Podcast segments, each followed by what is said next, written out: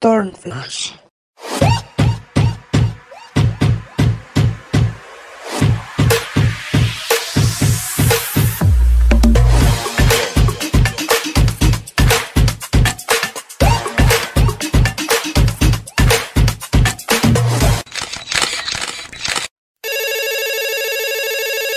¿Hola?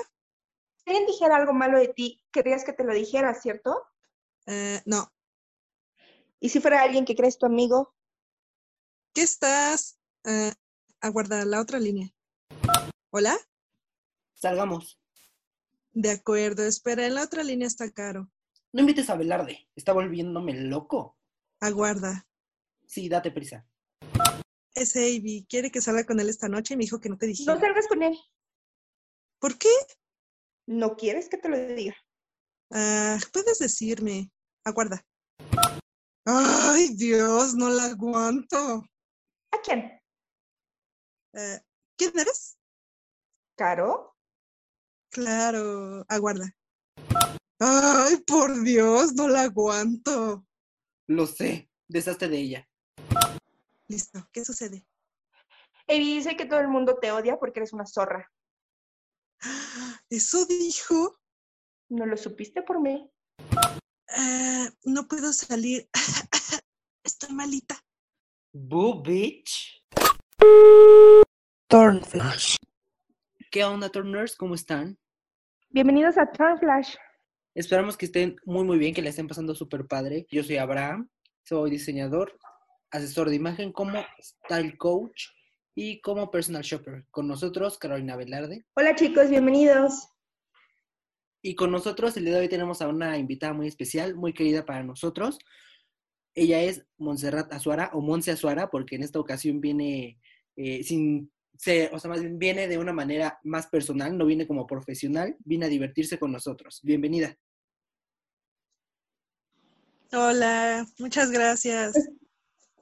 Y bueno, el día de hoy tenemos un tema súper heavy, enorme, súper cool y divertido. Vamos a hablar sobre Icon Movies. Eh, en estas películas son eh, películas que nosotros consideramos que son dignas de un maratón, eh, que podemos estar toda la, toda la vida a verlas mil veces y siempre le encontramos algo nuevo. Eh, son películas en las cuales destacaremos desde la parte de la trama, la parte de vestuarios, la parte divertida, todo, todo lo que puedan imaginarse en una película, de eso vamos a hablar. Para iniciar, quiero eh, que empecemos por una de las que yo considero más divertidas y de las que son nuestras favoritas, nosotros como nuestro grupo de amigos, que es Mean Girls o para Latinoamérica, Chicas Pesadas.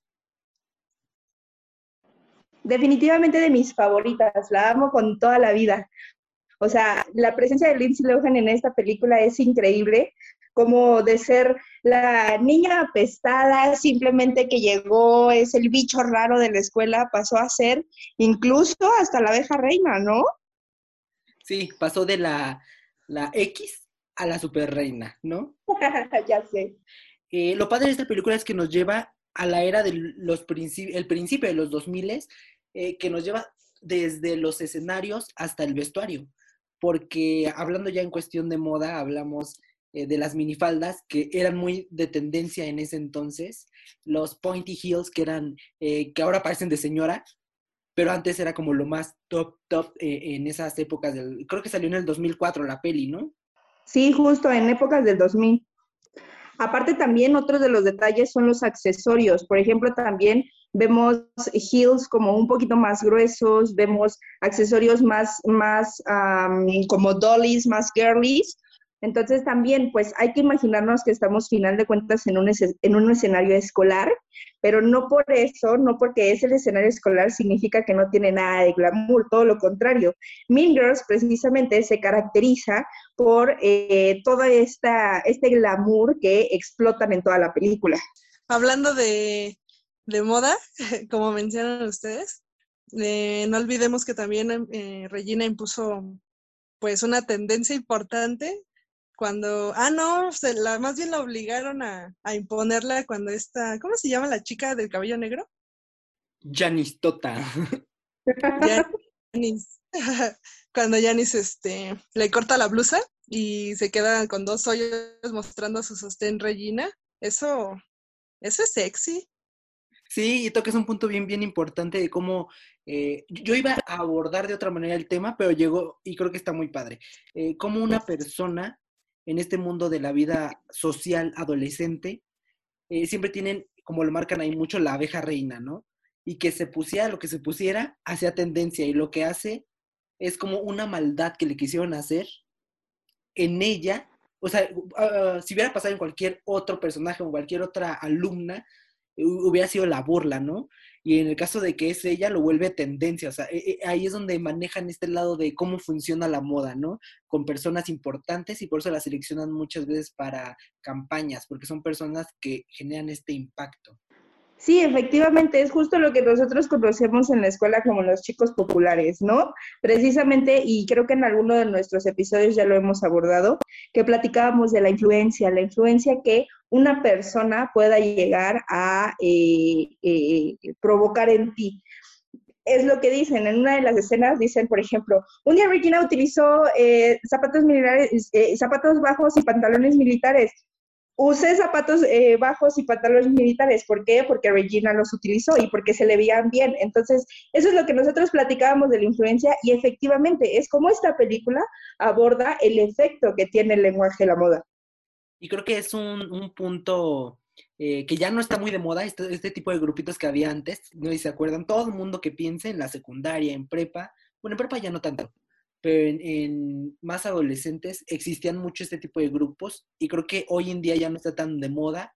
Una vez más agradeciendo a nuevas generaciones que ya es una nueva forma de pensar, ya no, ya no son tan tontos, porque para mí esas eran como tonterías, ¿no? Porque eran populares y eran las más mensas, la verdad.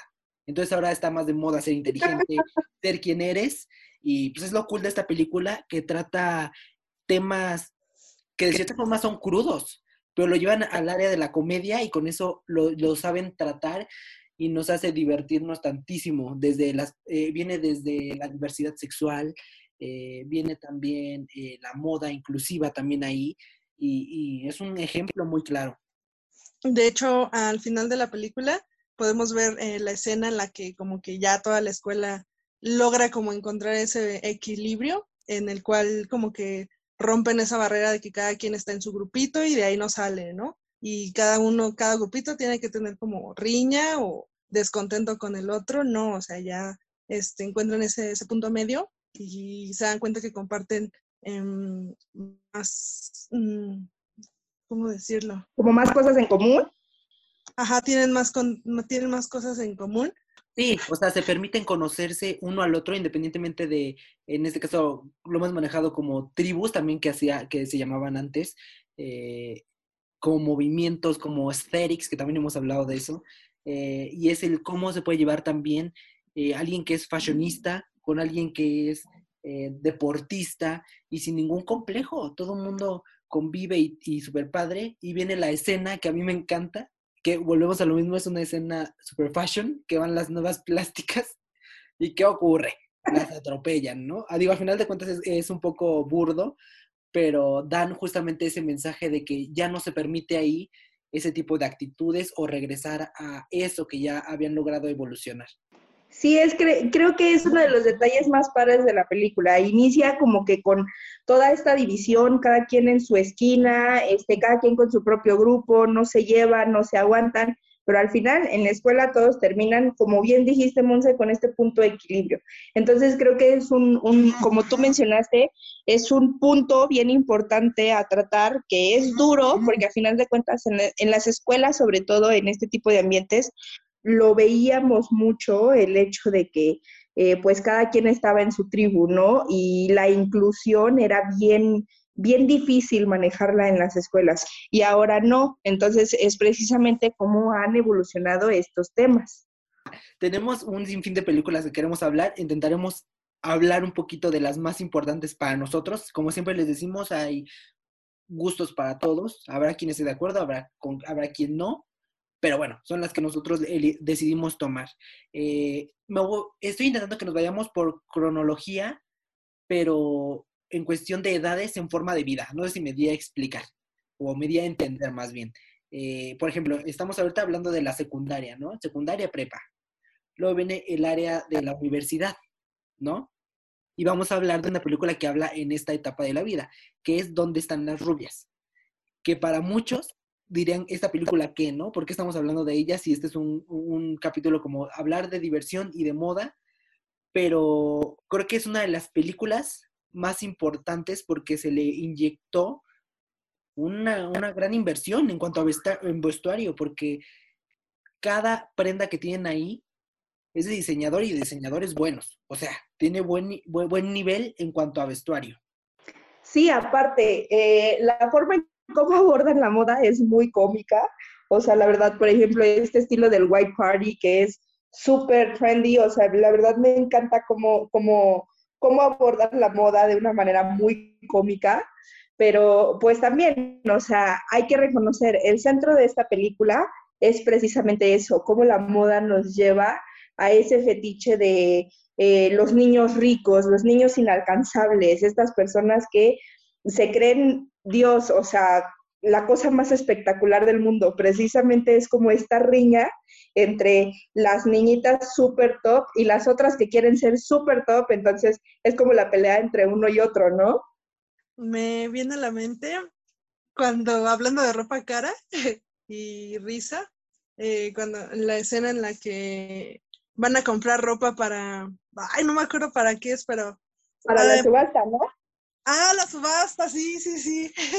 Cuando van este, a comprar la ropa para la subasta y se prueba un traje, ay, no me acuerdo, ¿cuál es cuál? O sea, ¿cómo se llaman? Plástica 1, porque es plástico. ah, bueno, este, Plástica 1.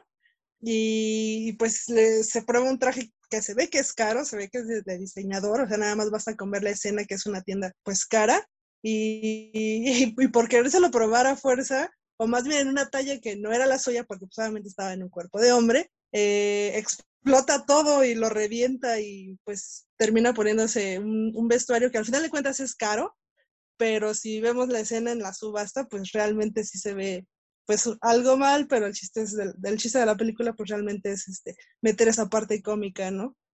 Sí, y, es un punto importante, como te digo, lo toman, eh, lo supieron llevar también a la parte de la comedia, pero es un tema bien, bien delicado que tocan ahí y era algo que era muy cotidiano antes. Bueno, no digo que ahorita no, porque, pero ahorita ya se está haciendo este movimiento, pero antes era, o sea, tienes que entrar en esa talla, y al igual que en chicas pesadas, talla 1, 2 y 0, o como era, algo así era, ¿no? Eh, tallas muy pequeñas y cómo hacen a la chava, o en este caso es chavo, pero bueno, chava, que entre en ese traje cuando podía fácilmente haberse ido a otra talla, pero los prejuicios y el qué dirán, es tienes que entrar en esa talla, cueste lo que cueste, ¿no? Y te digo, lo llevan burdamente a la parte de la risa, pero yéndonos a la parte realista, ¿cuántas personas no hay así que se matan por comer? Y eso es muy delicado porque y todo por el hecho de la ayuda de las amigas. O sea, en vez de que la amiga le dijera, oye, mira, otra talla o mira, te queda mejor este, no, es entras porque entras. O simplemente el hecho de que te da a veces pena, como que pedir tu talla, porque pues obviamente, pues sí, ¿no? Digámoslo, eh, está ese como complejo de que si eres una talla mayor, no sé, de la 5, según chicas pesadas, pues ya estás como en otro nivel, ¿no? Entonces sí hay cierta como miedo al momento de decir, eh, pues, un número alto. Sí, o sea, por ejemplo, esa, justo esa escena es como que bastante fuerte porque aborda mucho inseguridades. O sea, me, me acuerdo de el otro lado de la escena, la chica de cabello cortito, es que perdóname, no me recuerdo el nombre de los personajes, pero la chica de cabello cortito cuando se está probando la falda y una de las, y una de las plásticas le dice, no, te ves súper bien, y la otra empieza a sacar todas sus inseguridades, ¿y cómo crees que me va a ver súper bien si traigo aquí el, el rollito que, y cuando la chava tiene un cuerpo increíble, y luego que las estrías cuando no se le nota nada, o sea, eso es como lo más, lo más interesante, lo, lo más gracioso, pero también lo más interesante de la escena, porque aborda, como bien dice Abraham, de una manera muy, muy burda todo esto, lo que son los complejos, lo que es la inseguridad y cómo, cómo también la industria poco a poco te metía a esos complejos. Es lo que decíamos en el episodio pasado, hablábamos de moda inclusiva, que ya hoy en día, pues ya eso, o sea, esos esquemas se están rompiendo, pero antes, wow, antes era súper sacrificado, era muy esclavizado el hecho de decir, tienes que entrar en esta talla porque si no entras en esta talla, no, no, no, no eres trendy, ¿eh? No entras en el esquema de moda. Entonces eso era muy, muy pesado. Y volvemos otra vez eh, al punto de, de, lo delicado de estos temas, porque también lo tocan, si se ponen a pensar en la parte de chicas pesadas, cuando están frente al espejo, ¿por qué todas, todas tienen que decir un defecto? Y si se pueden, o sea, analicen bien esta escena. Eh, Katie, que es Lindsay Lohan, después de que cada una dice un defecto, a ella le costó trabajo decir un defecto. ¿Por qué? porque ella venía de un mundo en el que eso no le importaba, ella era feliz con su cuerpo, con su vida, eh, con lo que era. Y es justo en esta vida de, estereotipos donde la empiezan a convertir en otra persona y la empiezan a hacer dudar de sus propios, eh, de sus propias creencias, ¿no? Regresando al mundo de la moda, eh, tienen una presencia muy, muy padre que está hoy en día actual, que es la versión de los mini bolsos de diseñador, eh, que era la versión de los clásicos bolsos de, las firmas en su versión miniatura. Y si se fijan, hoy en día están de vuelta. Eh, desde Moschino, están los de Valenciaga, eh, los mini Chanel también. Entonces creo que son eras de esta, de esta moda que va revolucionando, pero va regresando. O sea, así como cambia mucha moda, mucha regresa. Y hoy en día va a venir esta moda de los 2000 y a un poquito acomodada combinada con los 70s. Apúntenlo, yo sé lo que les digo. Definitivamente amo los mini bolsos. Muy clara la escena de no es un bolso, es Prada. Ah, Exacto, es una película hermosa. Bueno, las dos, es que todas nos encantan. Eh, vamos con la siguiente película, que también, como les digo, vamos en, en, en orden de etapas de vida. Eh, después de toda esta etapa de, de rebeldía, podría llamarse, de la adolescencia, de todo este mundo de estereotipos, eh, nos vamos a la parte profesional. Todos llegamos a esta etapa en la que queremos crecer profesionalmente eh, y esta película es un, referente en este mundo, digo, para todos los que somos amantes de la moda y los que son amantes también del mundo editorial. Y si quieren saber de qué película estamos hablando, no se pueden perder la segunda parte. Eh, va a estar increíble. Y pues nada, eso ha sido todo para el episodio de hoy. Nos pueden encontrar en redes sociales como eh, Flash de Podcast, así la cuenta oficial. Yo estoy como Avi Abraham, está el coach, y como en mi cuenta profesional, no al revés, en mi cuenta personal estoy como Avi Abraham. Eh, Carito, ¿cómo estás en redes sociales? A mí me encuentran chicos como Caro-Velarde-Pop, POP Pop, cualquier cosa, escríbanme. Y nos escuchamos en el siguiente episodio. Cuídense, bye.